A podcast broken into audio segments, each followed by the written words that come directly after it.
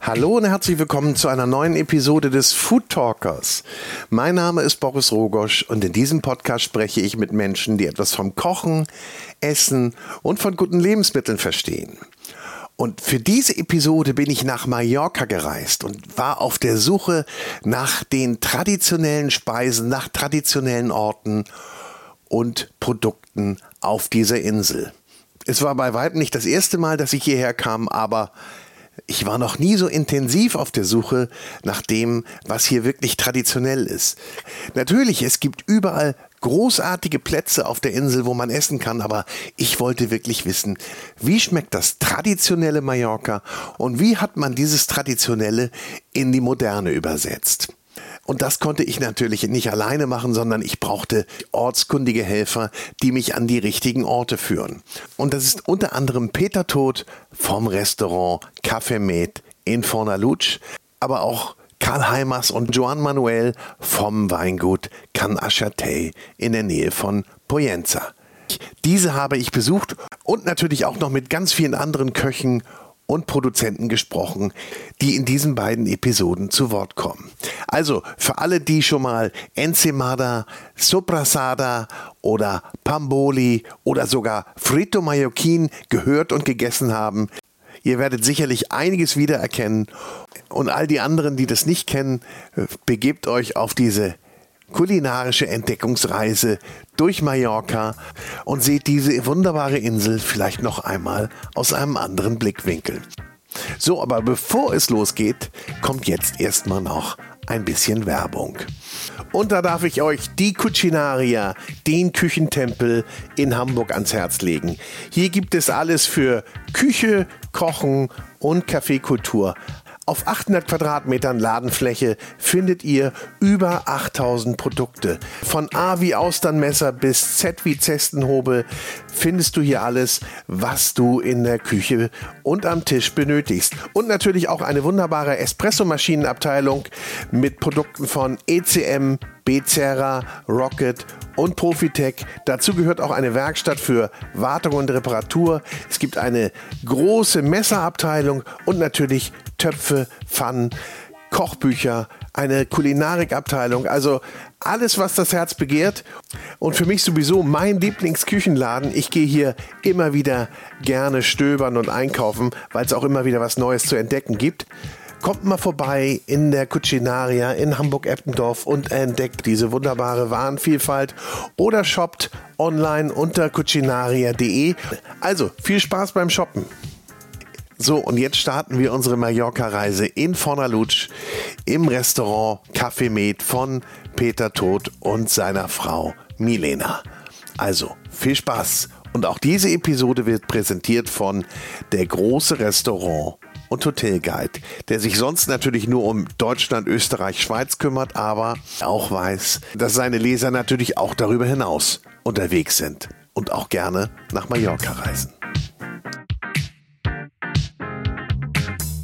Ich sitze hier im Tal von Soyer auf Mallorca. Genauer gesagt in Fornaluch. Und mir gegenüber sitzt Peter Todt. Peter ist äh, Inhaber und Chefkoch vom Café Med. Peter, herzlich willkommen. Ja, hallo Boris. Schön, Schön dass, dass ich hier sein darf. Ja. Du hast für mich deine Türen heute Morgen schon mal geöffnet. Wir sitzen beim Frühstück. Wir sitzen bei einer wunderbaren Ensemada. Ganz spezielles Gebäck, das es nur hier gibt und hier geben darf. Aber erzähl mal erst mal ganz kurz von dir.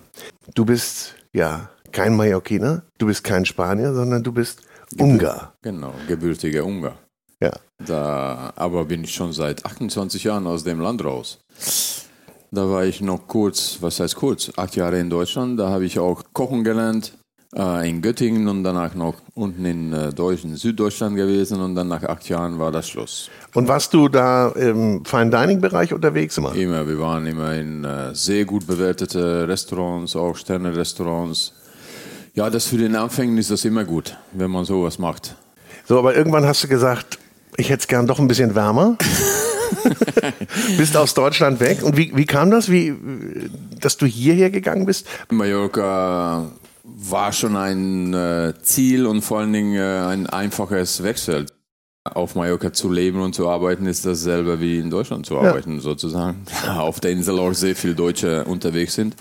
So ist das gekommen und äh, hier natürlich lernt man äh, immer super viele Leute kennen. Mallorca ist immer ein Punkt, wo was Leben verändert von Leuten. Mhm. Nicht nur meins, sondern generell die Leute, die herkommen, verändert sich das Leben. Aber das Schöne ist natürlich, es gibt auch eine Stabilität hier. Es gibt eine Veränderung und es gibt eine Stabilität. Und das ist ja genau unser Thema heute. Traditionelle Küche auf Mallorca und wie hat man das in der Moderne bewahrt, beziehungsweise wie werden auch die ganzen traditionellen Zutaten und traditionellen Gerichte in die Neuzeit übertragen? Ähm, ist ein ganz, ganz wichtiger Part auch deiner Küche. Ja. Ähm, dass du natürlich diese ganzen Zutaten hier verarbeitest von der Insel und auch Gerichte neu interpretierst. Was macht man denn mit Ensemada zum Beispiel, um mal auf die Ensemada zu kommen? Ne? Ensemada ist ein äh, Hefegebäck? Ja, ist ein Hefegebäck mit äh, Schweineschmalz, wird das gemacht. Eigentlich ähnlich wie ein Strudelteig. Und das komischerweise kriegt man nur hier auf der Insel hin, wegen der Klima. Irgendwo anders kriegt man das äh, so auf jeden Fall nicht hin. Ja, das äh, isst man traditionell nur zum Frühstück, man aber auch, wenn man ein bisschen kreativ ist, in der Küche auch gut einbauen kann, auch äh, salzigen, herzhaften Bereich oder auch im Süßen. Auf jeden Fall ist es vielseitig, was natürlich äh, die Mallorquiner immer noch in dem Milchkaffee trinken, tunken und dann äh, das nur so ja. genießen. Aber da ist ja, das ist ja mit äh, Schweinefett gebacken. Ne? Ja. Das sieht man ja auch unten richtig noch. Das ist ja auch so ein bisschen gehärtet, das Fett. Das ist schon eine Mahlzeit. Ja, ich meine, das, äh, auf Mallorca gab es halt früher nichts anderes außer Schweineschmalz und okay, Olivenöl auch, äh, zum, aber das geht nicht zum Backen. Das funktioniert nicht. Nein. Und die Ensemada, muss man nochmal sagen, funktioniert wirklich nur hier. Ja. Ne? Weil, woran liegt das? Feuchtigkeit oder Ja, ist da? das ist der Klima von der Insel. Das ist auch mit der Feuchtigkeit äh, zu tun und äh, auch mit den Zutaten, die du äh, nur hier kriegst. Das Mehl ist anders, wie eigentlich auf der ganzen Welt. Es gibt bestimmte Gerichte, die nur da funktionieren, woher sie herkommen. Hm. Kann man die nachkochen und versuchen nachzumachen, aber die werden nie so sein wie der Original an den originalen Standort. Ja. Das ist. Und ganz klassisch kennt man sie ja so mit Puderzucker oben drüber. Ne? Mhm. So und es heißt Enzymada Lisa, wenn Lisa. es okay. nichts drauf ist. Gibt es aber super viele Varianten. Und der andere ist der Cabello de Angel. Sozusagen Engelshaar heißt das der ist eine karamellisierte Kürbis. Was okay. man, womit man das füllt. Das okay. ist äh, eine andere Spezialität. Aber mittlerweile ist ja mit der Mode kommen halt super viele Sachen. Ja, und die Menschen nehmen sie gerne mit nach Hause. Ne? Am Flughafen sieht man ja nochmal die Ensemada-Stände und das sind dann ja diese Wagenräder. Ja, genau. So sieht, die ja, nach Hause Kartons. Genau. Da werden sie das nach Hause gekarrt. Ja. Wir haben aber auch Ensemada gesehen mit Soprasada und Aprikosen. Ja. Also die herzhaft süße Mischung. Soprasada, äh, kommen wir gleich nochmal drauf, ist ja so eine Schweinewurst mit ganz, ganz viel Paprika. Ja. Ja, das ist halt eher eine Streichwurst. Obwohl ja, okay. davon von der, äh, von der Sobrasada gibt es auch äh, unterschiedliche Sorten, was man für unterschiedliche Sachen verwendet. Ja. Da hast du mich ja auch zu einem Produzenten geschickt, zu äh, La Luna hier in Soyer, die seit 120 Jahren äh, Sobrasada machen.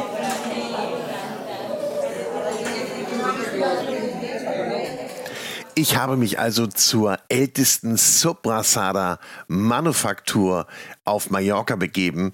Äh, die befindet sich in Soyer und heißt La Luna und ich habe dort mit Joan gesprochen, der quasi in der Manufaktur aufgewachsen ist und wo nach 120 Jahre alten Rezepten Soprasadas hergestellt werden. Und ich habe ihn natürlich auch ähm, über die Soprasada ausgefragt, über seine Lieblingsrestaurants und wie man die Soprasada auch am besten isst. Mi nombre es Juan y somos, junto con mi hermano Tony, los actuales uh, gerentes y, y, propietarios de La Luna, que es la fábrica de embutidos de sobrasada más antigua de Mallorca. Ja, Joan sagt, zusammen mit seinem Bruder betreibt der Laduna äh, die älteste Suprasada-Manufaktur auf Mallorca, äh, nahe dem Zentrum von Soyer. Und hier verarbeiten sie Produkte für die Gastronomie auf Mallorca, für den Direktversand und auch für den Export. Sie selber haben in der Manufaktur auch noch einen kleinen Feinkostladen. Suprasada besteht aus magerem Schweinefleisch und Speck, wird mit Salz und Pfeffer gewürzt und natürlich auch mit ganz, ganz viel Paprika, was die rote Farbe bringt. Und diese wird dann in einem Naturdarm getrocknet, bis sie fertig ist. Das dauert durchschnittlich drei bis vier Monate. Je nach Größe kann es teilweise auch ein bisschen länger dauern. Es gibt da schon diverse Variationen. Die, auf die Frage, wie man die Soprasada essen kann, hat er gesagt, natürlich isst man sie einmal auf Brot, aber die Gastronomie hat natürlich auch ganz viele Einsatzmöglichkeiten entwickelt für die Soprasada, wie zum Beispiel auf Pizza oder in den traditionellen Mallorquin-Gerichten, in der Pasta mit Reis oder auch auf der Tortilla, aber auch in Nachttischen verarbeitet oder auch in Verbindung mit der Enzimada, wie wir ja vorhin gehört haben. Er isst die Soprasada auf zwei Varianten sehr, sehr gerne einmal mit Käse im Ofen überbacken und dann als Nachtisch mit ein bisschen Honig. y calentado en el horno y otra modalidad dulce es la sobrasada con unas gotas de miel. Die Lieblingsrestaurants von Joan auf Mallorca, ja, die kann er gar nicht nennen, weil es so viele tolle Restaurants gibt, aber äh, darf er jetzt nur zwei nennen, äh, dann beschränkt er sich auf seine Heimatstadt Soyer und nennt da das Can Buqueta und das El Guia. Das liegt direkt am Bahnhof von Soyer. Also, ich glaube, Soprasada für die Insel ganz, ganz wichtig, ist auch überall zu kaufen. Ich mag sie am liebsten in der feineren Struktur und auch sehr gerne gegrillt meine Empfehlung auf jeden Fall probieren und nach Möglichkeit darauf achten, dass es vom schwarzen Schwein, also von Pork Negre kommt. Das ist nämlich das Schwein, das hier auf Mallorca zu Hause ist. So, und das war jetzt die Suprasada Manufaktur La Luna in Soyer. Auf jeden Fall ein Besuch wert. Wenn ihr Glück habt, bekommt ihr eine Führung. Es gibt dort ja viele alte Relikte aus der Produktionszeit von vor 100 Jahren zu sehen. Also ganz, ganz beeindruckend. Und natürlich, ein Tasting lohnt sich auch immer.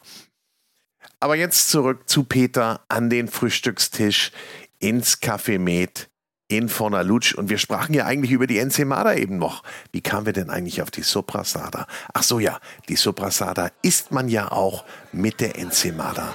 Ja.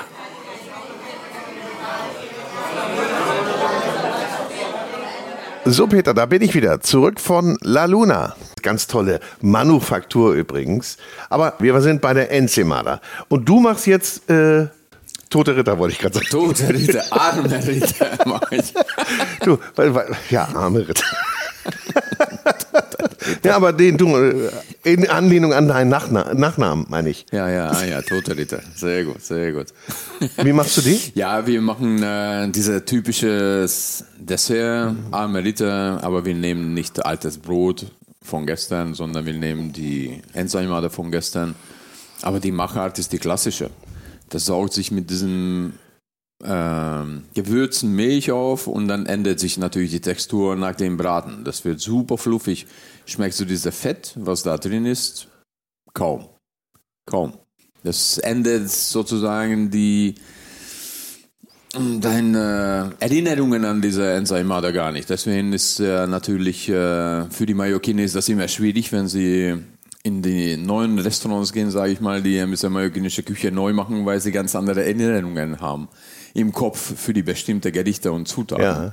Ist der Mallorquiner denn äh, traditionell veranlagt, in, was seine Speisen angeht? Ähm, oder äh, wie würdest auch, du das beschreiben? Ja, es gibt auf jeden Fall äh, immer noch äh, traditionelle Restaurants, die, sage ich mal, Mallorquin kochen. Ja. Die meistens äh, haben die traditionelle Gerichte, die jeder kennt. Die machen sie auf eine Art, wie früher das Oma, Opa zu Hause gemacht hat und wie sie das auch kennen und wie die Gäste das auch kennen und dadurch auch natürlich Erinnerungen wecken können. Und gibt es aber natürlich die neue Welle sozusagen. Die, neue, die Ja. neuen Wilden. Ja, für die jungen Wilden. Die versuchen diese alten traditionellen Rezepte in der 21. Jahrhundert hinzubringen, wo auch das gesünder ist und äh, anders präsentiert ist mit neuen Techniken, damit man auch trotzdem aber dieselbe Erlebnis, geschmackliche Erlebnis hat. Ja. Und äh, komischerweise gibt es halt sehr viele ausländische Chefs sozusagen, Giris, wie man die auch hier nennt. Giris? Ja, alle Ausländer, die von außerhalb kommen, die Mallorquiner nennen die nur Giris. Okay, und die müssen sich aber auch erstmal ihren Platz erarbeiten, ne? Ja, und das, dass sie auch von den, von den Mallorquinern auch akzeptiert werden. Ja, das äh, ist schon äh, nicht einfach. Wie geht es dir? Bist du akzeptiert? Denke ich mir mal. Ich bin Ja? ja, seit auch 20 Jahren hier und wir leben in einem kleinen Dorf. Hier ist ja ein bisschen anders. Die, Ja. Hier sind die Leute super offen und äh, tatsächlich, wenn du auch die Sprache sprichst, was natürlich überall sehr wichtig ist, da wirst du auch viel leichter aufgenommen. Sprichst du denn auch Mallorquin? Äh, ich verstehe Mallorquin. Sprechen äh, ein paar Wörter, aber auf jeden Fall verstehen tue ich das. Wenn die Leute mich mal ansprechen und äh, ich irgendwie mit jemand kommunizieren muss. Wir sind ja eigentlich noch beim Frühstück gerade gewesen, ne? Beim Frühstück. Oh. Ja, Ensimada haben wir durch. Oder herzhafter Frühstück, wie auch immer. Pamboli. Machen wir Pamboli. Erzähl mal, was ist das? Pamboli ist ein äh, entweder Frühstücksgericht oder so zwischen äh, Hungergericht, sage ich mal, was aus typischen Braunbrot gemacht wird, getoastet, mit äh, Olivenöl getränkt, Tomate beschmiert und dann kann man das äh, unterschiedliche Arten herzhaft belegen. Mit Schinken, Käse, Anchovies, Sardellen. Steht ja auch überall auf der Karte. Ja.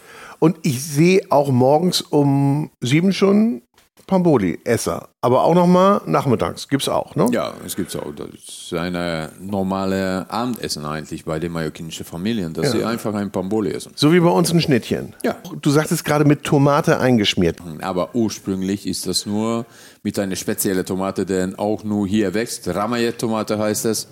Damit wird das Brot beschmiert. Ramayet. Die, ist, Ramayet. die ist nicht tiefrot, sondern die ist eher so eine, so, hat so ein hellrot, ne? Ja, so erdfarbig, eher so hell äh, gelbfarbige, aber sehr dicke Schale. Super schönes Fruchtfleisch, damit man das anfassen und schmieren kann. Und man nimmt auch immer nur die Tomate dafür. Traditionell auf Traditionell, jeden Fall. ja, gut, Und du kannst es das ganze Jahr lang aufheben, weil das ist eine Tomate, was du Ah. erntest im Sommer, hängst du aber auf und danach hält das Ganze Winter. Die Tomate hält den ganzen Winter. Der trocknet nicht aus. Durch diese Schale ist er geschützt. Ist ja irre. Das findest du zu Hause bei den Leuten, das hängt in der Küche und dann holen sie nur eins runter und dann äh, beschmieren sie.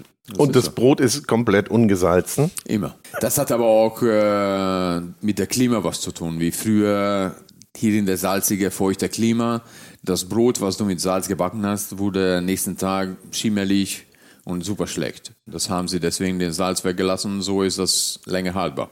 Das hat äh, kein anderer Trick. Sehr schlau. Ich gehe jetzt doch noch mal so ein bisschen durch, was ich versuche gerade zu erinnern, was ich hatte. Da bin ich nämlich, als du mich wieder losgeschickt hast, ähm, zu einer der nächsten Stationen.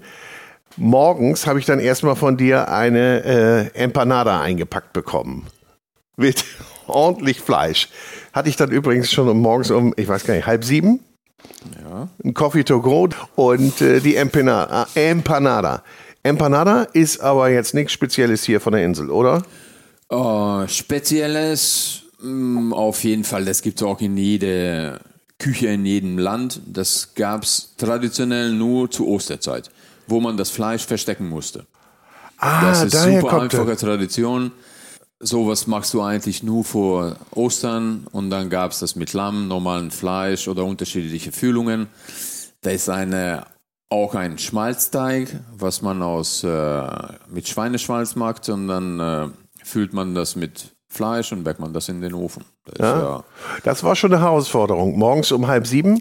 Äh, ja, das ist auf jeden Fall eine Mahlzeit.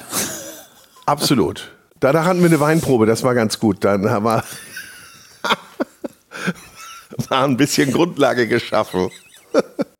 Was macht man denn mit der Empanada in der modernen Küche? Empanada ist ein sehr schweres Gericht, was man äh, modernisieren könnte.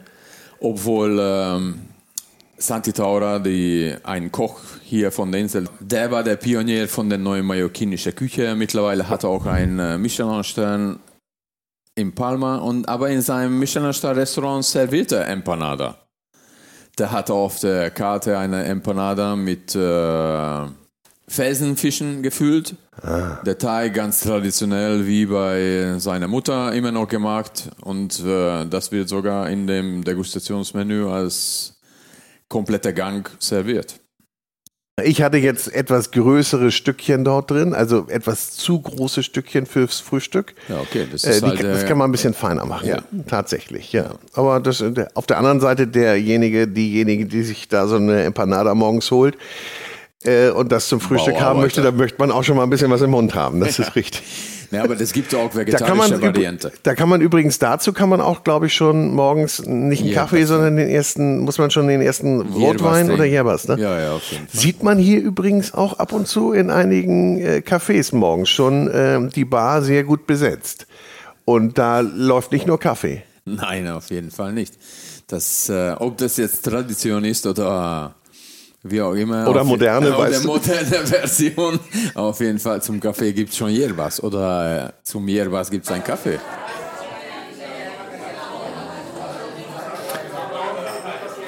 Also Yerbas gab es bei mir morgens auf jeden Fall noch nicht. Aber ich war morgens bereits um 7 Uhr auf dem Weg zu einer Weinprobe. Richtung Nordosten in die Nähe von Poyenza. Da wollte ich das Weingut Can Achatei Besuch, denn ich war verabredet mit Karl Heimers und Joan Manuel, die für das Weingut arbeiten, das seit 1997 wieder aktiv ist, nachdem es zwar hunderte von Jahren dort Wein gab, aber der dann lange brach lag und erst der neue Eigentümer, die Familie Schwarzkopf, hat den Wein dort reanimiert und macht mittlerweile ganz hervorragende Weine.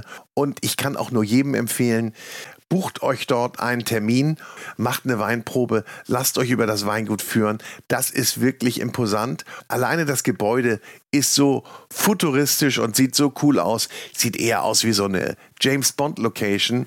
Also ganz, ganz toll gelegen. Aber jetzt viel Spaß mit Karl Heimers und Joan Manuel.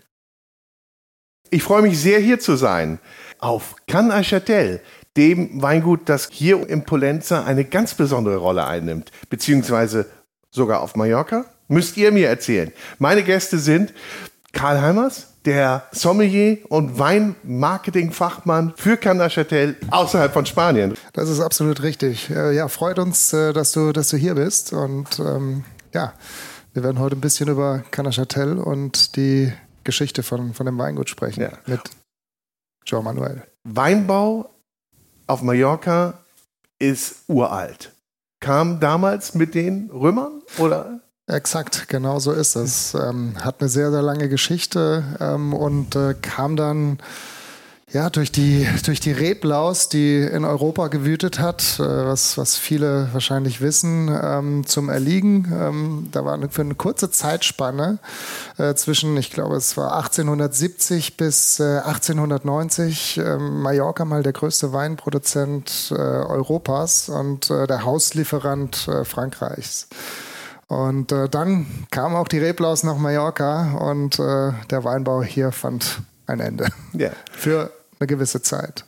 Mallorca hatte eine, hat eine sehr, sehr lange Tradition mit lokalen Rebsorten, ähm, mit äh, Namen wie Cayette, Manto Negro, äh, Rebsorten, die man äh, vielleicht außerhalb Mallorcas noch nicht so wirklich gehört hat. Ähm, und äh, die äh, kamen dann natürlich auch durch die, durch die Reblaus äh, zum Erliegen. Und mhm. das ist jetzt eben diese Tradition, die jetzt in den letzten Jahren wieder stark, stark zurückkommt und der Insel einen persönlichen Touch verleiht. Mhm.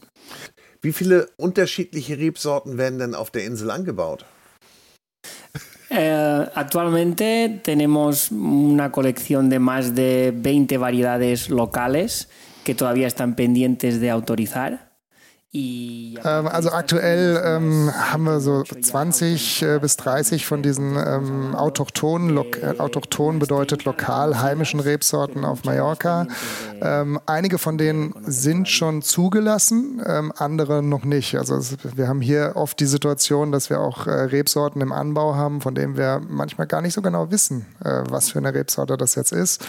Und äh, man muss sich da ja so ein bisschen entlang hangeln. Wir werden später auch noch zu unseren äh, Experimentierweinbergen gehen, hinter dem Weingut. Da haben wir eine Rebfläche von 1,5 Hektar, ähm, wo wir quasi Re Rebzeile für Rebzeile ähm, andere Rebsorten, also lokale Rebsorten äh, anpflanzen. Und äh, ja, John Manuel ist da unser, äh, unser Spezialist für. Ähm, Du sagtest noch nicht zugelassen. Ist das so ein Prozess, dass man, dass genau. die erstmal äh, ja, offiziell eingereicht werden müssen?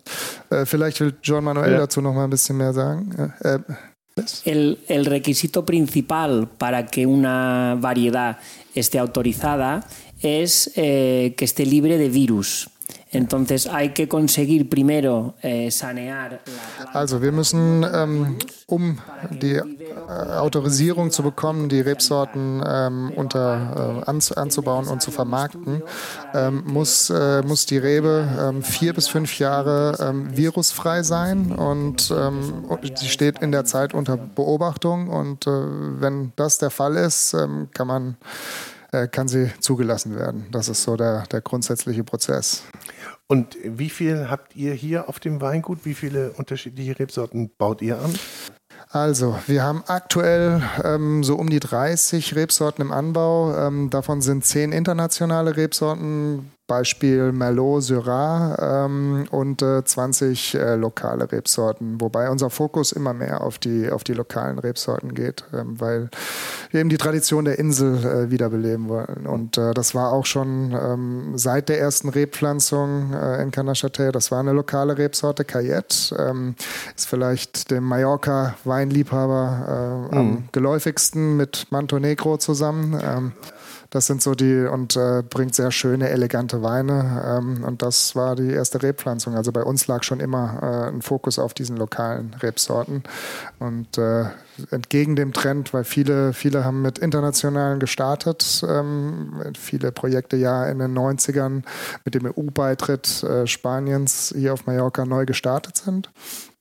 Viele sind erstmal nur mit internationalen Rebsorten wie äh, Cabernet, Syrah, Merlot äh, etc.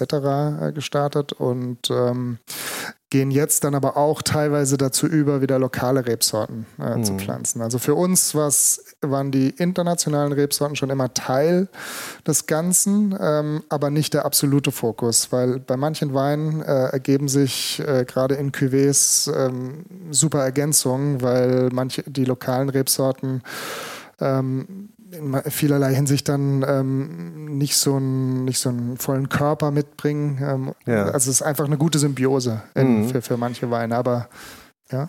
Ne? Und jetzt gibt es euch noch gar nicht so lange. Wann habt ihr den, den ersten Wein in die Flasche gefüllt? Eh, con producción propia 2013, o sea, mm, producción de uva y vino, pero ya desde, desde, desde Also man kann sagen, dass hier in Kanashatei im Jahr 2013 ähm, die erste Flaschenfüllung im Endeffekt losging, weil ähm, man, muss, man muss dazu sehen, das Weingut äh, befindet sich äh, inmitten des Tramontana äh, Welt, äh, UNESCO Weltkulturerbe. Ähm, das heißt, äh, die Auflagen sind sehr strikt, streng und äh, wir müssen das hat sehr lange gedauert, bis wir das äh, Weingut so, wie es jetzt hier steht, ähm, fertiggestellt bekommen haben. Wir haben, ich glaube, 2004, 2005 mit den Planungen angefangen und in 2012 äh, war das Weingut erst äh, fertig. Ähm, also es war ein sehr, sehr, sehr groß angelegtes Projekt natürlich, ähm, aber eben auch mit äh, vielerlei Hürden verbunden. Sehr schön. War denn dieses Gelände äh, früher auch schon, gab es hier auch schon Weinreben oder also vor der Reblaus. Sí, de hecho, en, en, la toponimia de la finca, todos los nombres antiguos, hay una parcela en concreto que ya en el antes de la filochera se also, tenía In den, in den Büchern findet man äh, Datierungen ähm, noch vor der Reblaus, äh, dass, dass hier äh, Reben angepflanzt äh, wurden. Ähm, und äh, das, war, das war im Endeffekt auch der Beweggrund, weil der, der Gründer des Weinguts, das ist der Senior Schwarzkopf, den man aus dem Haarpflegebereich kennt. Schau mal, ne? Machen genau, genau, genau. genau in, um nur ein Produkt zu nennen, da gab es ja viele, ja. Ja, er ist in den 90ern eigentlich hierher gekommen mit der Idee, ähm, Olivenhaine äh, zu bewirtschaften und eventuell noch äh, eine kleine äh, Ökofarm mit zu errichten. Ähm, aber hatte, hatte jetzt gar nicht die Vorstellung, dass, äh, dass hier Wein angebaut werden muss oder sollte. Und ähm, dann hat er eben äh, diese, diese äh, Eintragungen gefunden, dass, dass hier mal Wein angebaut wurde. Und ähm, dann ähm, hat ihn das äh, getriggert. Und äh, dann kam eins zum anderen und 99 standen die ersten mhm. Reben mit Kajett bepflanzt da.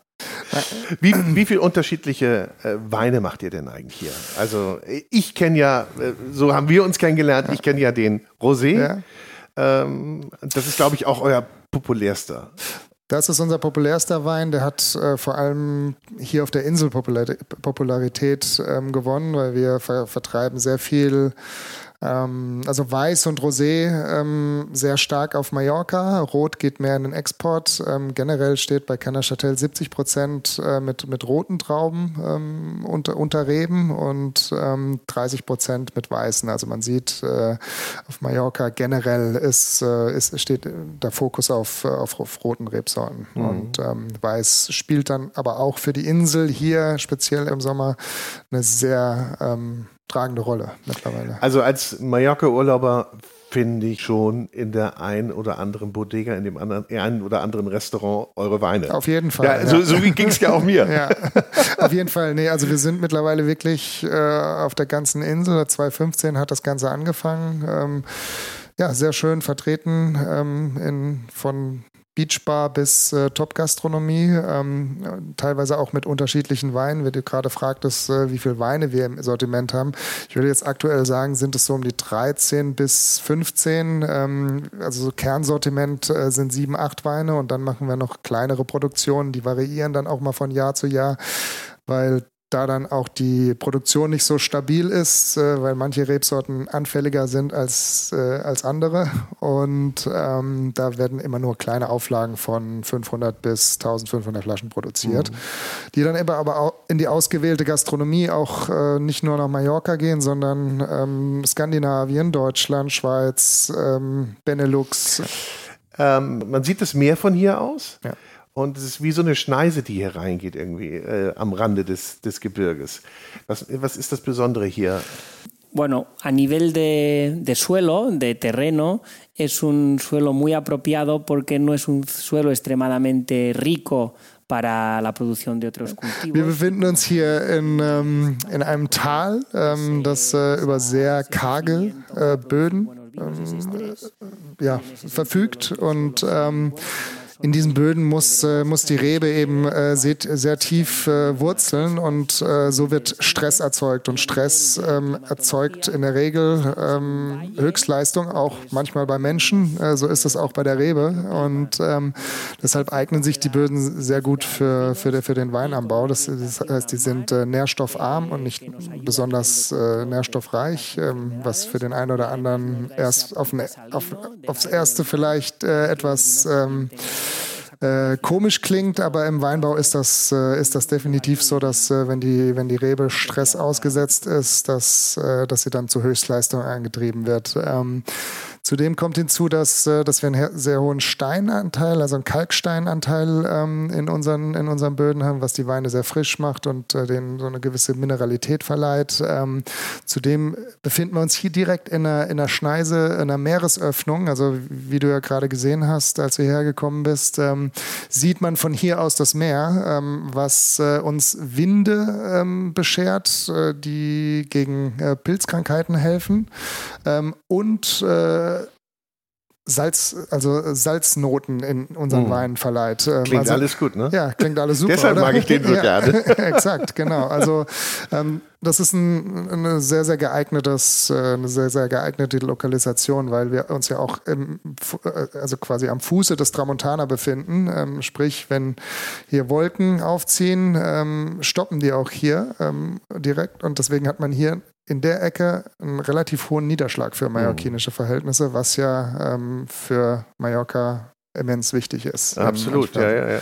Ja. Merkt man denn hier äh, was von Klimaveränderung, beziehungsweise müsst ihr da irgendwie drauf, müsst ihr darauf eingehen bei dem, was ihr macht? Bueno, a nivel de adaptación, lo que está en nuestras manos es el, el cultivo de variedades más resistentes. sind so drei, sind so drei variedad- Key Points, äh, die Jean Manuel gerade erwähnt hat. Ähm, der erste ist, ähm, wir setzen mehr auf die lokalen Rebsorten, weil die besser an das Klima hier adaptiert sind, ähm, auch äh, traditionell schon. Ähm, die erzeugen Weine von nicht äh, so hohen Alkoholgraden, was äh, auch aktuell dem äh, sagen wir mal, Konsumentenverhalten äh, äh, extrem entgegenkommt ähm, und für uns eben einfacher im Anbau sind, weil eben ähm, besser ans Klima adaptiert. Also sprich Fokus lokale Rebsorten.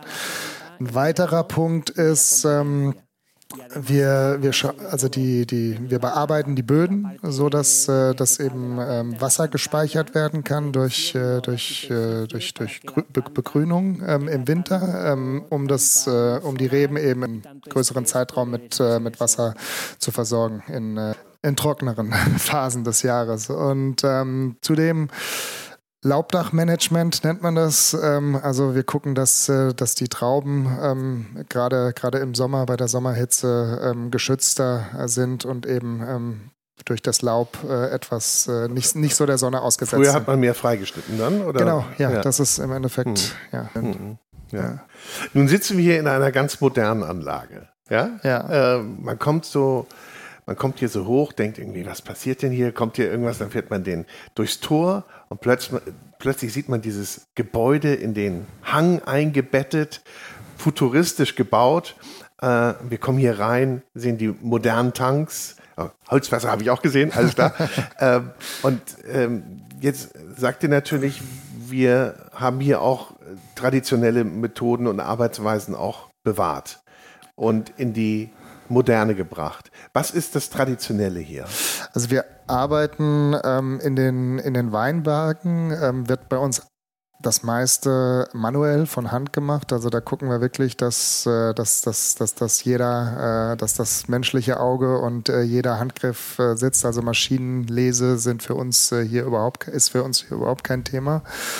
Ähm, und äh, also sprich im Weinberg alles so natur- und ähm, biologisch, äh, also wir sind ein biologisch arbeitender Betrieb seit, seit der ersten Rebpflanzung. Da äh, war, äh, waren wir auch im Endeffekt ein Pionierbetrieb hier Ja, auf, ja. auf der Insel 99.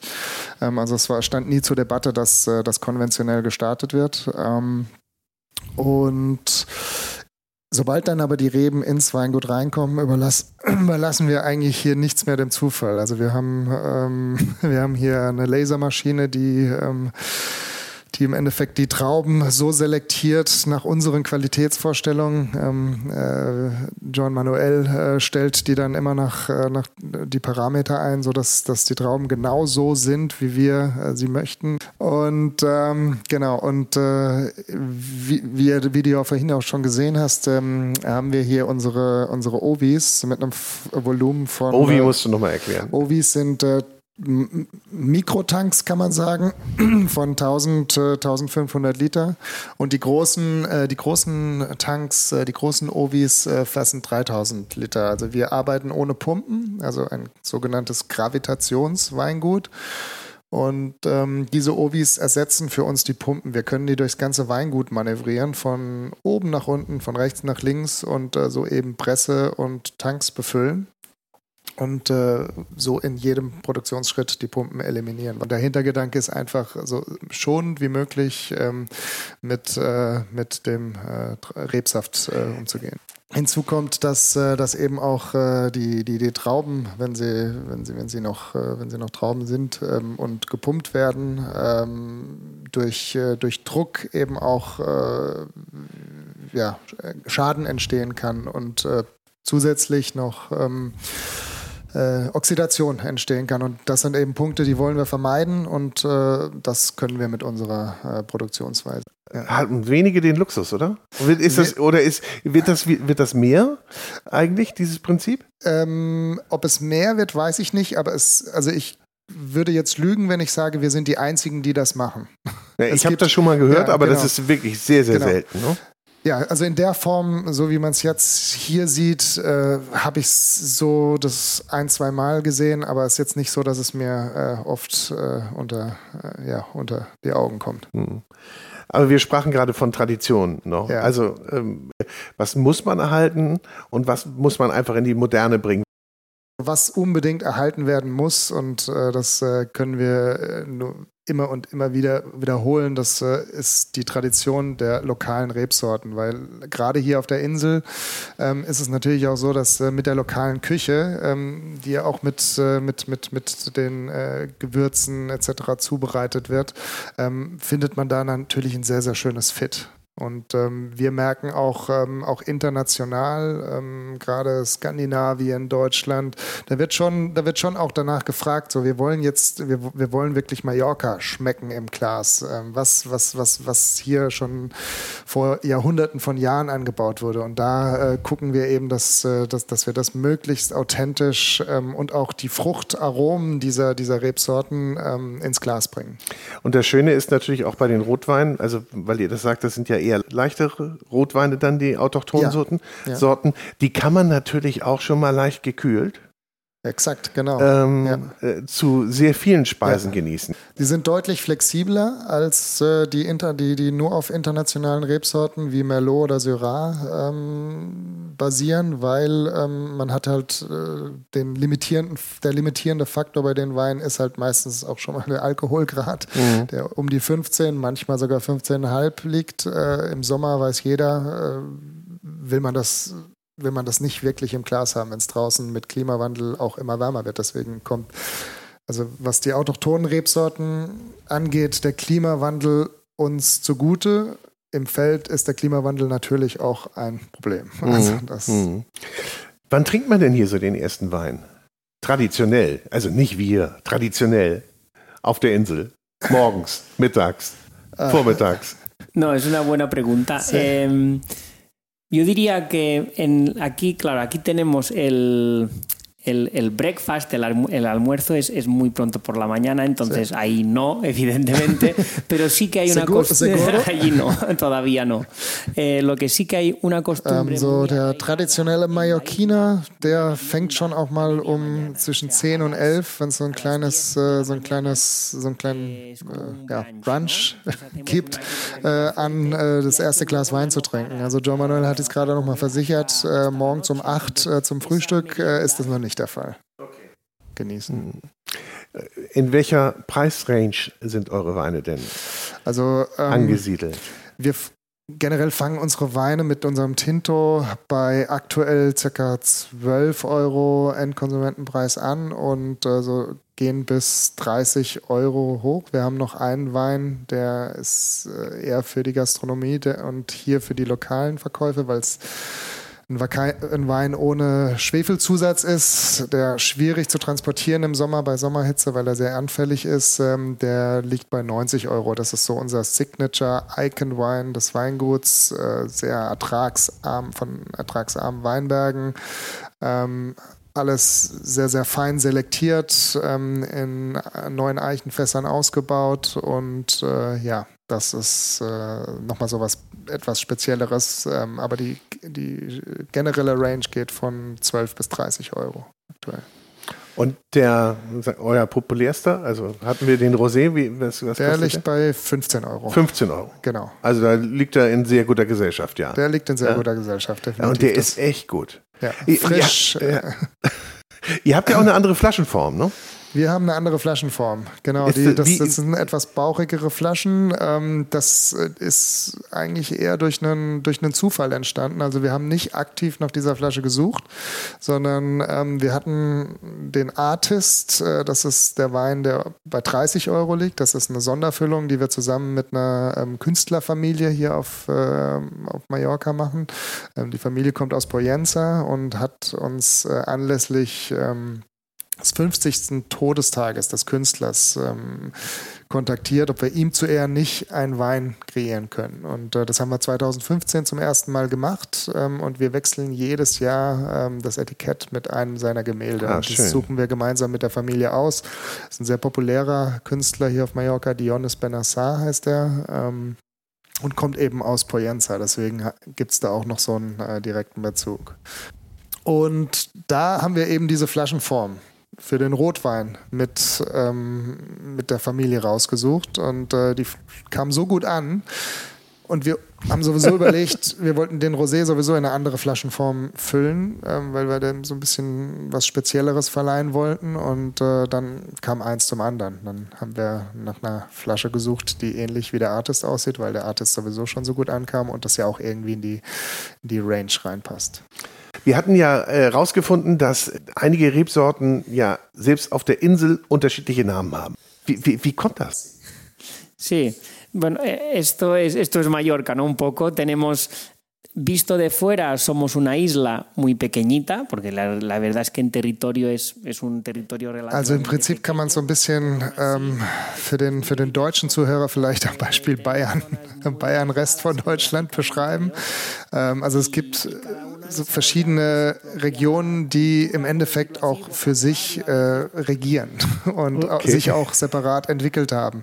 Und dann Ähm, war also da noch ein Berg dazwischen. Genau, und dann war da noch ein Berg, beispielsweise, wir sprachen vorhin davon ähm, in der Ecke Soyer, ähm, sehr frankophil. Ähm, die Leute sprechen auch teilweise äh, Französisch, beziehungsweise haben französische Wörter äh, in ihrem Sprachgebrauch. Ähm, Weil es einfacher war, früher von Soyer aus mit Frankreich Handel zu treiben, wahrscheinlich als mit, äh, Exakt, genau. mit Palma. Ja? Exakt, genau. Und äh, so hat eben jede Region so seine, seine Besonderheiten. Und ähm, für mich, äh, ich höre das nicht raus, weil ich kein Mallorquin spreche, aber anscheinend gibt es äh, zwischen den mallorquinischen Dialekten nochmal sehr, sehr große Unterschiede, je nach äh, Region. Ob man jetzt äh, sich unten in Palma aufhält oder hier oben im Norden oder beispielsweise wahrscheinlich noch ausgeprägter ähm, in, den, in den Bergregionen Ja. um, um Soyer.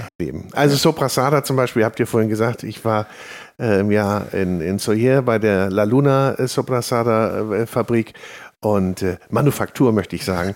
Und äh, das ist natürlich einmalig, ne? wenn du dir das anguckst, dass die seit 1900 dort ähm, die Soprasadas äh, produzieren und ja fast mit unveränderten Rezepten. Okay. Ähm, Da muss ich mal hin, da war ich jetzt zum Ja. Beispiel noch nicht. Ja, also ganz toll. Und frag bitte danach, dass du einmal reinschauen darfst, auch in die alten Räumlichkeiten. Weil da sind noch die alten Produktionsanlagen, da sind sogar noch die alten Kontoführungsbücher äh, aus von 1920. ne? Ja, das ist doch schön, wenn man Ja, noch solche, solche Geschichten hört. Was esst ihr denn am liebsten und welchen äh, mallorquinisches traditionelles Gericht und welchen eurer Weine trinkt ihr dazu? Ich mag hier ganz gerne so Innereien, ne? Tatsächlich. Ehrlich? Ja, ich mag die ganz gerne. So, wenn du gestern sagst Kutteln und Ja. äh, ich, ich mag das schon ganz gerne. Wir Deshalb- hatten gestern richtig gute Kutteln noch, gestern Abend. Ah, okay. Waren die. Eine Soße. mm. Und dazu würde ich, ähm, ja, vielleicht den, den Artist, äh, den Artist, äh, ja, Den, gestern. ja, auch gut. Ja. Der hat uns zum Schwein begleitet und sogar zum Fisch. Ja, für einen Fisch vielleicht sogar ein bisschen zu vollkörprig, aber ähm, Es ging. Es ging. Der Artist hat eine sehr samtig, samtige Tanninstruktur im Gegensatz zum äh, Ventum. Der ist etwas robuster, deswegen äh, empfiehlt der Jean-Manuel den Ventum. Das Schöne das ist, dass wir uns ja auch gleich nochmal durch das Ganze durcharbeiten Exakt, dürfen. genau. Ne? Das ist ja. Äh, kann man das eigentlich hier machen? Kann man eine Führung buchen bei Aber euch? sicher, ja. Also wir, wir haben am Tag zwei bis drei äh, Führungen. Ähm, die sind bei uns äh, online buchbar. Und äh, ja, das machen wir eigentlich das ganze Jahr über. Ähm, da gibt es dann eine Rundführung durchs Weingut, ein Tasting mit äh, ja, kleinen Tapas, äh, die gereicht yeah. werden mit. Äh, kriegen wir auch jetzt, ne? Kriegen wir auch mit äh, beispielsweise Soprasada, also kleine lokale ähm, Produkte. Ja, aber das ist äh, doch toll. Und also man muss sich anmelden, damit man auch überhaupt aufs Gelände ja, kommt. Genau, genau. Das ist jetzt nicht frei zugänglich. Man nee. kann hier nicht einfach rauffahren und nee. mal sich Nein, so ein, zwei Pullen kaufen. Wir wollen das auch, wir wollen das auch weitestgehend ähm, exklusiv äh, halten, dass der, dass das der Kunde und äh, Konsument auch äh, wirklich hier das Gefühl hat, ähm, äh, in einer intimen Atmosphäre äh, Wein genießen zu können und nicht, äh, dass der nächste Bus eigentlich schon vor der Tür steht und er schnell raus muss. So, das, das, das ist das Letzte, was wir hier wollen. Mhm. Und, ja, da, das passt auch nicht. Ne? Nee, das passt hier ja. nicht rein. Vielleicht nochmal ein Wort zu den Oliven, weil wenn wir hier hochfahren, sehen wir natürlich uralte Olivenbäume. Ja. Hattest du vorhin auch gesagt. Genau. Ähm, macht ihr auch euer eigenes Öl? Wir haben eine kleine Produktion Olivenöl. Ähm, Im Vergleich äh, zur Weinproduktion äh, geht es immer ein bisschen unter. Also wir machen je nach Jahr zwischen 1000 und äh, 4000 250 Milliliter Fläschchen ähm, Olivenöl. Da werden jetzt bald noch 500 Milliliter ähm, hinzukommen.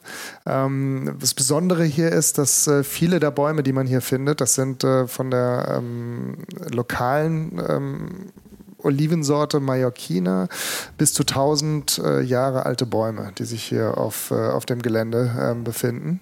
Ähm, die haben, haben, die überhaupt noch große Früchte? Die, die sind, relativ, ziemlich sind, klein. Die ne? sind sehr klein und äh, ertragsarm, aber die bringen natürlich, äh, wie auch beim Wein, äh, sehr, sehr konzentriert und aromatische ähm, Olivenöle hervor. Und wir haben jetzt noch ein paar in den letzten Jahren, also seit, seit Beginn von Canachatay, ähm, noch ähm, Abekinia ähm, dazu gepflanzt. Das kennt man eher vom Festland. Das ist so die eine geläufigere ähm, Olivensorte, aber das Spezielle an unseren Oliven, das ist ein sehr hoher Anteil eben von der Mallorquina-Rebsorte, die es okay. auch nur so auf Mallorca gibt. Das ist wieder so eine autochtone lokale Geschichte. Olivensorte meinst du? Olivensorte, genau. ja. Sí, es muy interesante la mallorquina porque da, da ese toque no más diferente a la aceituna. Also die Mallorquina, die liefert eben eine spezielle Aromatik, äh, dem, wie ich gerade schon sagte, und ähm, zusätzlich äh, eignet die sich auch ähm, als, äh, als, als Olive, als Speise, Essolive, Speise, als Speiseolive. Ja.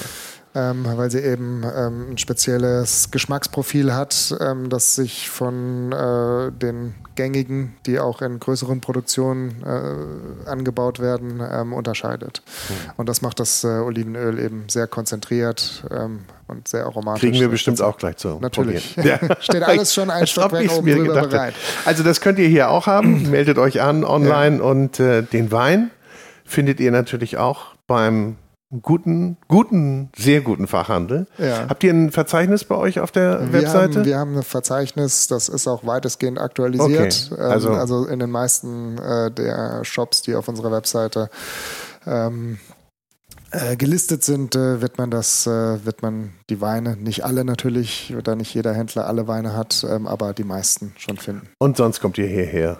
Ja, und ansonsten und, kann man uns auch gerne kontaktieren ja. und wir helfen weiter. Genau. Jetzt aber nochmal Einsteigerempfehlung. Wen, welchen Wein würdet ihr mir empfehlen, äh, wenn ich noch niemals einen von Can Achatel getrunken hätte? Womit sollte ich starten? Ähm, para mí, äh, für, für, für, mich ganz klar äh, Cayette. Ähm, den reinsortigen Terrum, weil Cayette ist so die, ähm, ausdrucksstärkste rote Rebsorte und Signature-Rebsorte für, für, für Mallorca und finde ich, bringt sehr elegante, ähm, feine Weine, so ein bisschen im Pinot-Stil ähm, hervor, die, die auch nicht allzu schwer sind, aber trotzdem eine sehr, sehr intensive Aromatik haben. Und Bueno, eh, co co como tú ya has dicho Terrum, ¿no? Yo diré otro, porque sí que es verdad que eh, yo estoy de acuerdo. Con John Manuel würde auch wie ich den Cayette empfehlen, ai, ai, ai, aber da ich das schon gemacht habe, würde er einen weißen Giro Ross empfehlen, den wir jetzt auch seit kurzem als reinsortigen Wein ausbauen, ähm, da der gerade im weißen Bereich sehr auch den Charakter der Insel widerspiegelt. Ich werde probieren. Und letzte Frage. Trend Naturwein oder wie man es auch immer nennt, ja? ja. Macht ihr auch? In kleinen Dosen? In kleinen Dosen. Ja, bis zu 1000 Flaschen produzieren wir von diesem Wein. Das ist so unser Icon-Wein aus Petit Verdot. Ähm, Selectio Familiar heißt der. Ähm, nicht im Handel erhältlich. Das ist ähm, ein Wein, den wir ähm, sehr gezielt äh, in der Gastronomie einsetzen ähm, und eben auch hier ab Weingut verkaufen, weil er eben gerade durch, durch den Verzicht auf Schwefel ähm, nicht ganz so stabil ist, was den Transport angeht und wir in den Sommermonaten ähm, da etwas vorsichtiger sind. Und wir wollen den nicht von äh, in, in, irgendwelchen äh, Lastern von durchschütteln. Durchschütteln, genau. Und, aber ich habe noch einen in der Amphore gesehen. Das, das, ist der nicht, das ist ein anderer noch. Ja, das ist Giro Ross, das ist ein Orange Wein. Orange Wein. Ja. Also ein Orange-Wein ist im Endeffekt äh, ein Weißwein, der wie ein Rotwein produziert wird, mhm. mit Schalenkontakt. Äh, dementsprechend hat er auch so eine, etwas Tannine. Ähm, unser Orange-Wein ist äh, etwas moderater, wir, da wir den filtrieren. Also das ist jetzt nicht der, ähm, der man nennt sie ja äh, Freak-Wein. Also hier in Mallorca nennt man das immer so ein bisschen so. ähm, ich sehe da, ja. Hey, ich wusste gar nicht, dass ich ein Freak bin. ja, ich mag, ich mag das auch. Also ich ja. bin da, ich bin da offen für, so, für, solche, für solche Geschichten. Aber wir wollten einen Wein machen, der so, der sich in unsere Range ähm, einfügt und das wir ja eigentlich kein Naturweinproduzent sind. Mhm. Kein, ist, kein klassischer. Finde ich nochmal ganz spannend. Ist das so, dass man ja so, so ein Sortiment baut schon, ja.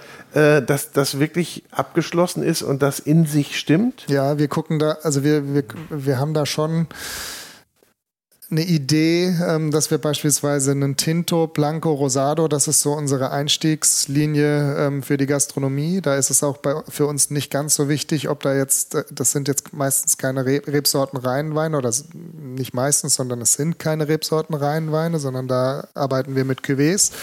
Und ähm, die Weine sollen ein bisschen für die, also für die, für die, für die breitere, ähm, für das breitere Publikum äh, zugänglich äh, gemacht werden.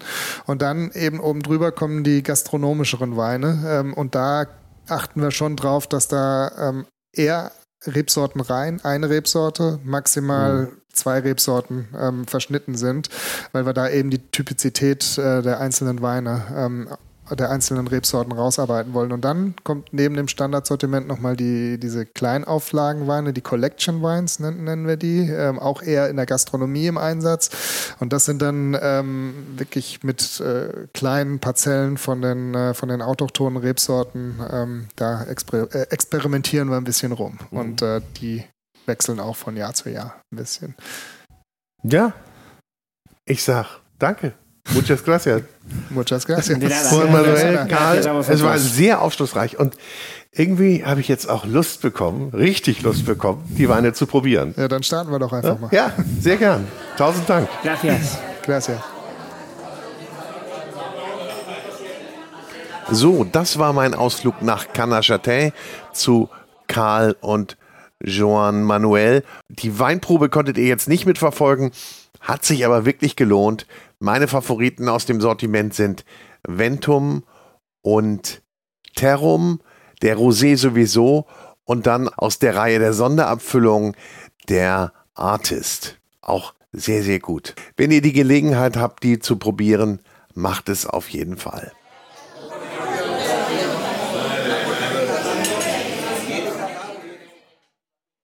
So, Peter, ich bin zurück von Canachatay und äh, jetzt können wir auch mal endlich über deftige Speisen reden. Wenn ich jetzt da mal auf eine Frito Mallorquin komme. Ja, das ist auf jeden Fall für die, für die kalte Wintertage, wenn du am Kamin sitzt, da kannst du dir mal so ein Frito schön äh, reinziehen. Da hast du uns äh, nach Algaida geschickt zum Caldimoni. Sehr traditionell. Dort habe ich gegessen, also Frito Mallorquin. Das ist mit ähm, ja, das sind Innereien mit, Innereien. mit Kartoffeln. Ursprünglich Und ist das Innereien der Frit de Me, der Cordero, der Lamm. Nur Lamm eigentlich? Nur Lamm. Okay. Frito Mallorquin ursprünglich wird nur aus Lamminnereien gemacht, auch mit Lammblut gebunden. Ich meine, ich wollte auch, dass ein paar Hörer das auch mal probieren. Ja? Also, also Blut. Heutzutage, nein, heutzutage wird äh, Blut nicht mehr verwendet, weil nur wenn man äh, selber schlachtet. Und da äh, schmeckt der Frito Richtig gut. Richtig gut. Gibt es auch Frito de Matanzas, was man aus dem Schwein macht. Aber das gibt man nur beim Schweineschlachtfest oder nach dem Schlachten sozusagen. Die ganze Innereien, das ist halt das Arbeiteressen in dem Moment, wo das Schlachten stattfindet. Da wird das sofort frisch verarbeitet. Aha. Das also das ist dann nicht gemischt. Das heißt, ich habe dann nur Lamm im Frito Mallorquin und Schwein. Äh, oder Schwein genau. und äh, Kartoffeln, Zwiebeln und rote Paprika, Fenchelgrün. That's it. Aber richtig gut. Aber richtig gut? Auf jeden Fall. Die mallorquinische Küche ist schon deftig. Der ist nicht leicht. Aber das Traditionelle findest du wahrscheinlich auch gar nicht mehr in so vielen Orten. Wir mussten ja auch immer gucken, wo kriegen wir wirklich gute Küche. Aber wenn ich jetzt hier beispielsweise in Soyer auf den Marktplatz gehe, finde ich ja immer noch traditionelle Geschichten. Gestern hatte ich zum Beispiel Zunge. mit Kapern. Zunge mit Kapern, genau. Ja, der ist auch sehr traditionell auf jeden Fall. Aber die muss man auch äh, sehen, dass die Mallorquiner ihre eigene Küche, traditionelle Küche lieben. Ja. Die wollen das nicht, dass es verloren geht. Ja. Sie wollen schon ihre deftige Spanferkel aus dem Ofen, ja. schön Lamm aus dem Lehmofen und so weiter. Sowas wollen sie alles beibehalten. Genau. Also ich wollte mal nochmal, die, die hatte ich, die Zunge? Zunge hatte ich nicht auf dem Marktplatz, die hatte ich ja. Die hatte ich im Elgia, ein sehr schönes kleines Hotel, in dem ich auch übrigens gewohnt habe. Gleich neben der Bahnstation. So. Da fährt ja der traditionelle Zug von Soyer nach Palma, Palma und ja. zurück auch meistens. Meistens. Ja, ja. Sehr schön anzusehen übrigens. Also wie, wie Soyer sowieso ein ganz toller Ort ist, um so einzusteigen. Wem so Palma zu groß ist, der kommt in Soyer gut klar. Ja. ja? Mittlerweile 15.000 Einwohner, ist halt ein Stadtrechte mittlerweile.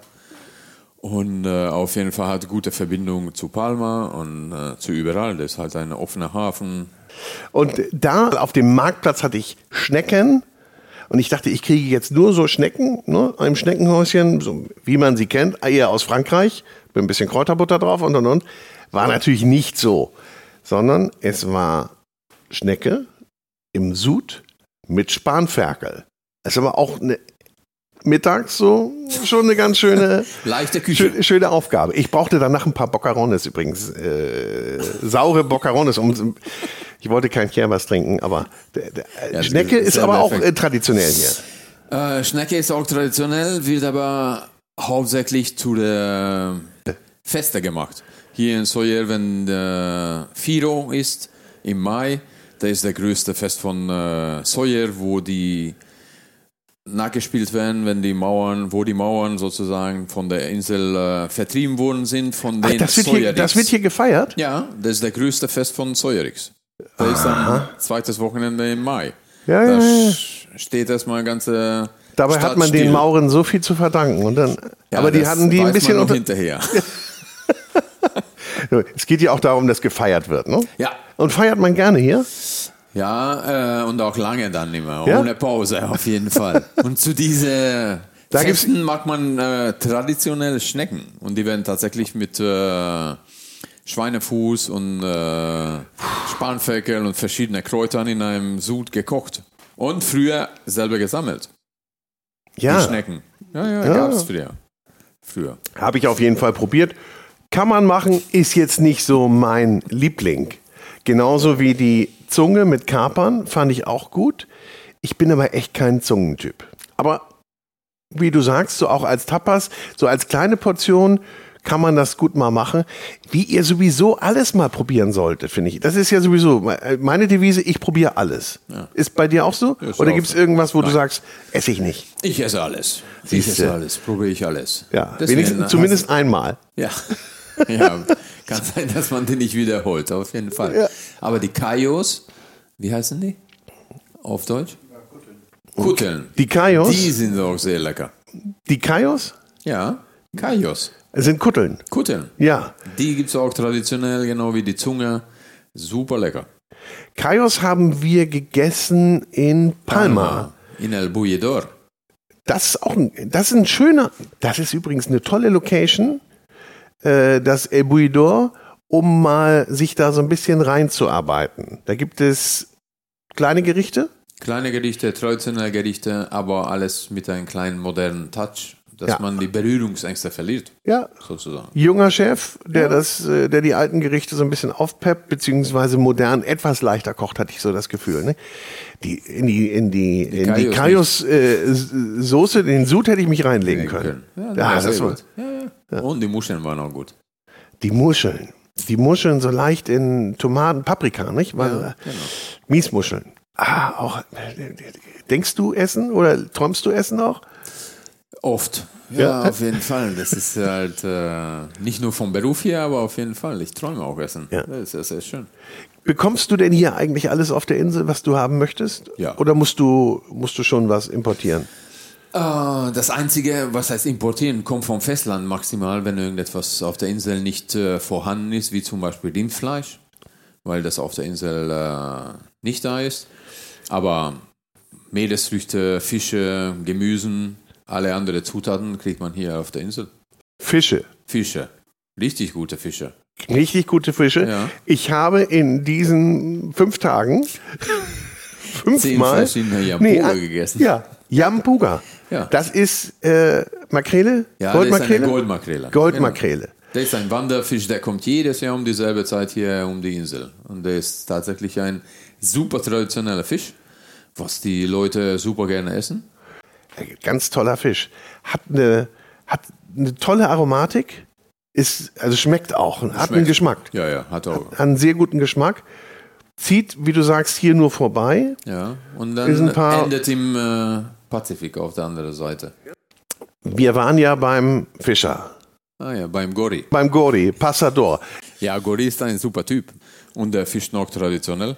Und äh, was er mir erzählt hat, das äh, äh, hören wir auch gleich nochmal. Äh, Finde ich nämlich sehr, sehr spannend. Der fischt primär im Jahr drei unterschiedliche Arten von Fisch. Also einmal den Yampuga, dann hat er im Frühjahr, Sommer Lobster. Und dann habe ich jetzt vergessen, wie die heißen, diese kleinen äh, Minifische, diese Glasfische. Äh, Yonkio. Yonkio. Und die werden frittiert. Ja. Die sind fast Die durchsichtig. sind Glasale. Glasale sind das. Glasale. Die sind Ah. aber super klein. Die sehen aus tatsächlich durchsichtig, ganz klein. Und äh, die beste Art, die zu essen, ist zu frittieren in heißem Öl. Ja. Ja, und wie eben angekündigt, habe ich mich mit dem Fischer Gori getroffen. Gori lebt in Fornalutsch, ist seit 15 Jahren Fischer und äh, hat sein Boot am Hafen von Soyer, also in Puerto Soyer liegen. Ein kleines 8-Meter-Boot und er betreibt Küstenfischerei. Und ich wollte von ihm wissen, ob die Fischbestände in den letzten Jahren weit runtergegangen sind und natürlich auch, was er hauptsächlich fängt. Well, I'm Gary Mayal. I'm from Fornaluch. I'm 32 and I'm fisherman since uh, 15 years. I do uh, one traditional working, and I listen so people. Und er sagt, dass uh, heute mehr Fischbestände da sind als vor 20 Jahren. Das sagen die Alten. Sie sagen aber auch, dass natürlich vor 100 Jahren noch sehr, sehr viel mehr da war. Aber dadurch, dass er und seine Kollegen Küstenfischerei betreiben, ist es kein intensives Fischen und sie lassen natürlich auch den Boden in Ruhe und sie sehen sich mit ihren kleinen Booten als Umweltschützer an. on artisanal uh, workers like me, uh, we have three seasons, and it's the same like 15 years ago. So since 15 years ago, we are making a traditional and sustainable fishing because we are changing in in the same year. We are doing three types of fishing. Und auf die Frage, was sie denn fangen oder was der hauptsächliche Fang ist, sagt er, sie haben drei Saisons. Im Winter fangen sie hauptsächlich den Glasaal. Der wird frittiert, mit Mehl zubereitet, sehr, sehr köstlich. Da wird der Glasaal im Ganzen genutzt. Dann im Frühjahr geht's auf den Lobster und es geht auch auf den Rockfish, also kleine Rockfishes, die sie äh, an, in Felsennähe finden und auch den Sepia. Und ab September ist dann Yampuga-Zeit, da wird die Goldmakrele gefangen, die dann für einige Monate vor Mallorca steht, bevor sie dann weiter rausziehen Richtung Atlantik. All this kind of fish fishing is with nets. Er sagt, dass sie primär mit dem Netz fangen, ab und zu auch mit dem Haken. Aber sie haben eben kaum Beifang. Sie schützen den Boden. Das heißt, der Boden wird von ihnen mit ihren Netzen gar nicht berührt.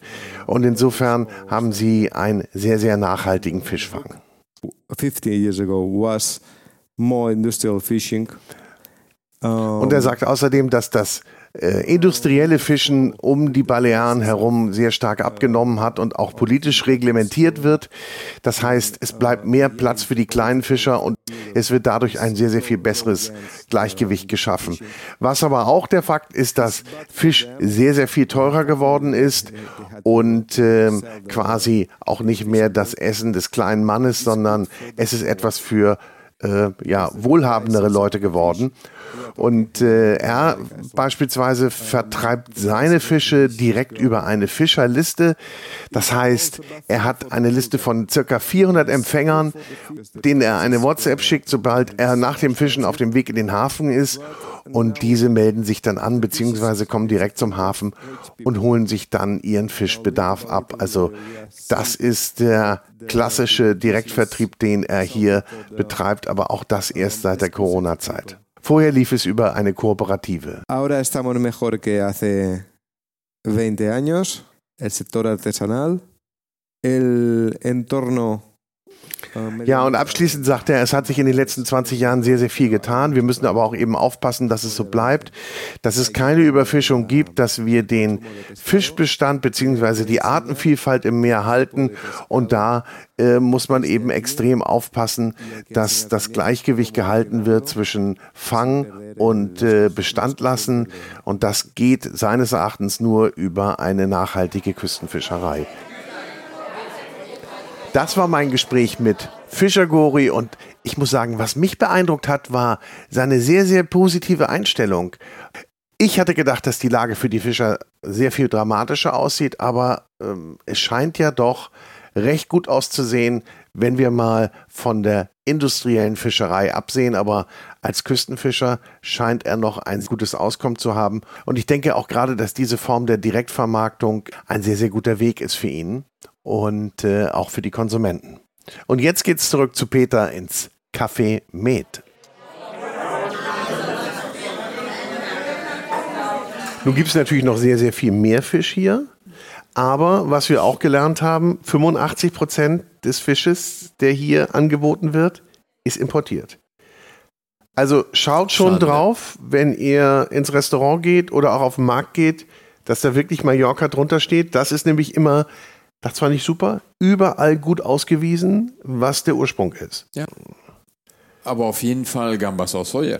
Ich meine, das kennt jeder, der mal schon auf Mallorca war. Und Das- die kommen auch wirklich noch von hier? Ja. Ja. Und die werden auch in allen Varianten, nicht? gekocht, ge, gegrillt, ge, Roh. roh. Ja. Roh. So schmeckt es am besten. Wie Wenn roh? du die aus dem Wasser holst, einfach schälst und Das heißt, ohne irgendwas. ohne irgendwas, da schmeckst du dieses süßliche Salzwasseraromen. Der ist super schön. Das ist auch eine schöne Beschreibung. Süßliche Salzwasseraromen. Ja, ist ja aber auch so. Das Es stimmt, das Fleisch süßlich, ist süß. Aber nach Salzwasser. Ja. Ja. Ja, Ja, ja, Das ist sehr, sehr gut. Ich meine, jedes Mal, wenn ich Gamba kaufe, ich esse eins immer roh, wenn es kommt. So. Tradition, ne? Ja, da zu probieren, da sind. Das war, was bei uns im Norden die Nordseekrabbe ist, ne? Das ist, Ja, okay. die ist ein bisschen kleiner. auch schwerer zu poolen. Ja. Ja. Tintenfisch haben wir vergessen. Das ist natürlich, ist natürlich auch hier, fängt Gori auch ähm, und wird natürlich auch traditionell zubereitet. Habe ich ein sehr pikantes Gericht zu mir genommen, auch im Elgier. Pika Pika. Pika Pika ist auch sehr traditionell. Ja, da ist ein Tintenfisch-Ragout.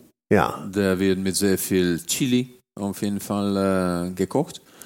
Super schönes Gericht. Das ist halt ein Fischergericht. Was die Macht ja nichts. Ja, ja. Logisch, macht ja nichts, dass es ein Fischergericht ist. Aber das ja.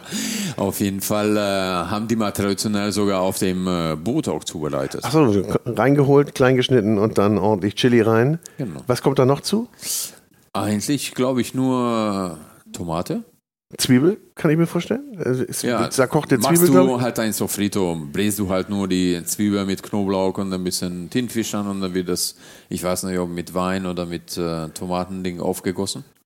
Und dann schön Und dann schön Angeküchelt. einreduziert. Ja, Ja. bis es so sämige Soße hat. Ja. Kriegst du aber auch überall. Ja. Habe ich auch auf vielen Karten gesehen. Gori ho- holt den ja, Fischer Gori Ja. holt den raus hier.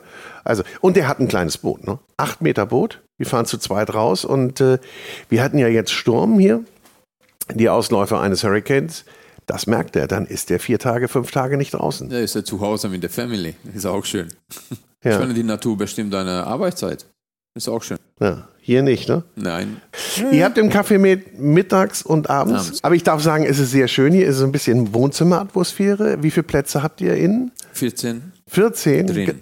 Drin 18 draußen. und 18 draußen. Es ist sehr gemütlich, sehr familiär und äh, tolle Küche. Äh, ja, jetzt habe genug gelobt, ne? Oder? Ja, Ja. finde ich auch. Ja, ja, ja. Also kommt mal vorbei hier. ähm, findet mal den Weg hoch. Und dieses Dorf ist natürlich, von der Lutsch ist ja sehr, sehr pittoresk. Und äh, ihr kommt über den Marktplatz rein, da könnt ihr schon mal einen Drink nehmen, da gibt es ein paar Bars. Schönste Dorf Spaniens. Schönstes Dorf Spaniens. Ja. Na ja, gut, das sagen aber viele, ne? Nein, Nee? wir haben auch den Titel hier. Ja. Hast du dir ein schönes Plätzchen ausgesucht? Ja, finde ich auch. Werde ich auch nicht mehr weggehen von hier. Ja? Ja. Wird man denn, wir hatten das eben schon mal, also als du bist ein Giri, Ja. ne? aber äh, man wird eingebunden schon. Ja, gibt's aber Dorfleben. Also, und der Dorfleben ist auch mit den äh, Ausländern, sage ich mal. Das beschränkt sich nicht nur auf die Einheimische. Nicht nur die Mauren und die Römer kamen hierher, sondern auch mittlerweile 13 Millionen Touristen. Und äh, das finde ich immer spannend, wie man dann so damit umgeht, ja. Ähm, und die sich dann auch so rein äh, reinleben. Aber es sind natürlich jetzt auch nicht nur Tagestouristen hier oder die man eine Woche da sind, sondern es gibt natürlich auch viele, die hier ähm, ihre Besitzer Ferienhäuser haben Ja, genau. und äh, hier leben und auch zu deiner Stammkundschaft gehören. Ja. Gestern hatte ich bei dir. Kaninchenleber Ja. mit Clementine. Ah. Und das war sehr cool. Die warme Clementine zu der mh, leicht angekrost gebratenen ähm, Kaninchenleber und ein Nierchen habe ich noch erwischt. Ei, das Die hast war du mir noch reingemogelt. Das, genau, das war das kleine Geschenk dazu gedacht. Ja. Sind die äh, Gäste so ein bisschen vorsichtig so bei Innereien bei dir? Oder weil Innereien ist ja nun, darauf wollte ich hinaus, ganz traditionell hier äh, verarbeitet, weil man natürlich auch alles verarbeitet. Ja, ich meine, das ist auch für uns Köche, das ist normal, dass wir alles verarbeiten, dass wir verwerten. So habe ich das auch alles gelernt, nur, nicht nur von zu Hause, sondern auch in der Küche. Man verarbeitet alles von den Zutaten. Und wenn man äh, nur Schweine zu Hause hat, dann verarbeitet von dem Schwein natürlich alles, auch die Innereien. Und das ist natürlich, gibt es auch typische Gerichte dafür auf Mallorca, was man. Äh, Äh, Du musst aber erstmal nochmal antworten, ob deine Gäste das mögen oder ob du denen das unterjubelst. Ich- oh, oder musst, nee. müsstest du eigentlich schreiben, etwas vom Kaninchen. Nein, ich unterjubele niemand hier was.